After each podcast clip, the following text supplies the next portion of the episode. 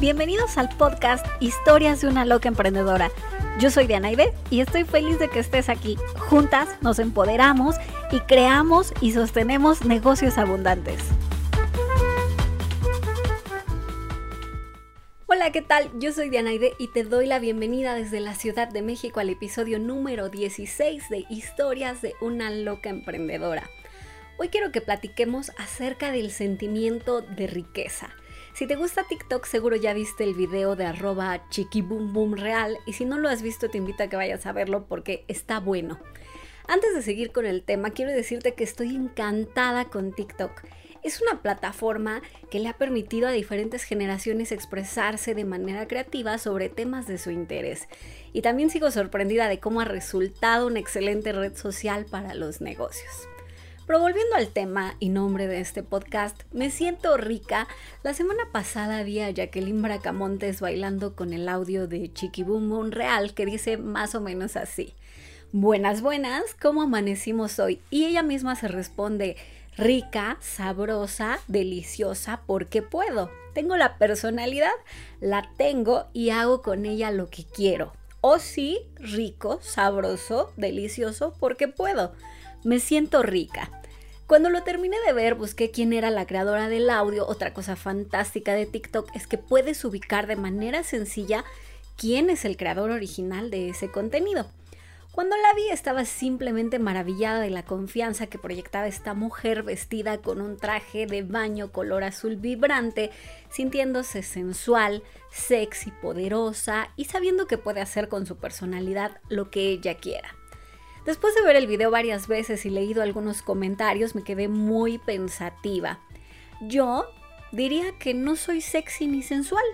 Más bien podría considerarme como tierna, cariñosa, carismática, generosa, pero no sexy. Seguido de ese pensamiento me dije a mí misma, tú no podrías hacer ese video. No te vas a ver bien, a tu audiencia no le va a gustar, solo déjalo pasar pero ya sabes lo que pasa cuando no puedes dejar de pensar en algo y solo le das vueltas, seguí leyendo los comentarios de la publicación. Había mujeres diciéndole que solo estaba tratando de compensar la falta de atención que tenía y que era escandalosa y otras cosas más feas que no voy a decir aquí. Entonces pensé que no hay cosa más espantosa que ver mujeres despedazando a otras mujeres.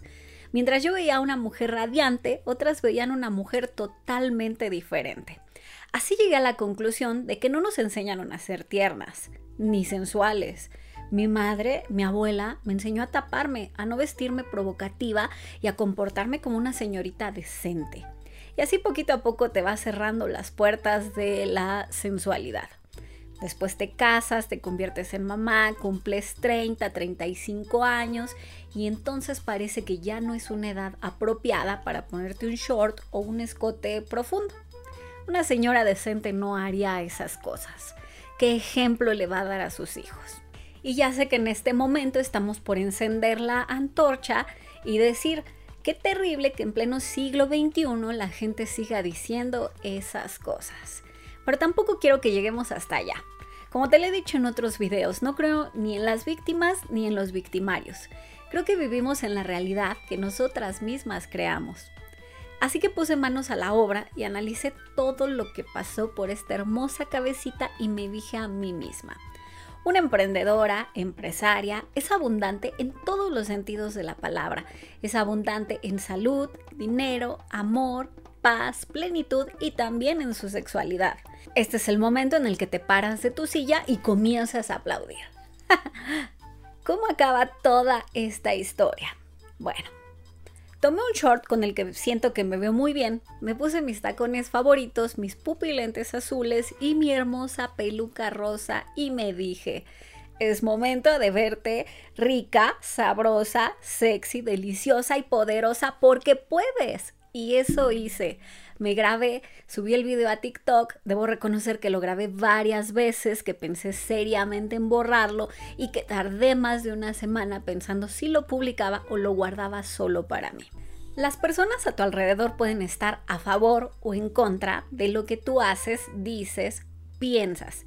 Y tú decides si esos comentarios te detienen o si te valen un pepino. Entonces, cuando decidas omitirlos, llegará el momento de trabajar con tus diálogos internos y con la jueza que vive en ti. La mía me dijo que el video no les iba a gustar a mis seguidores, que no soy sexy, que se veía mucho la pancita que creció después del COVID y las dos cirugías.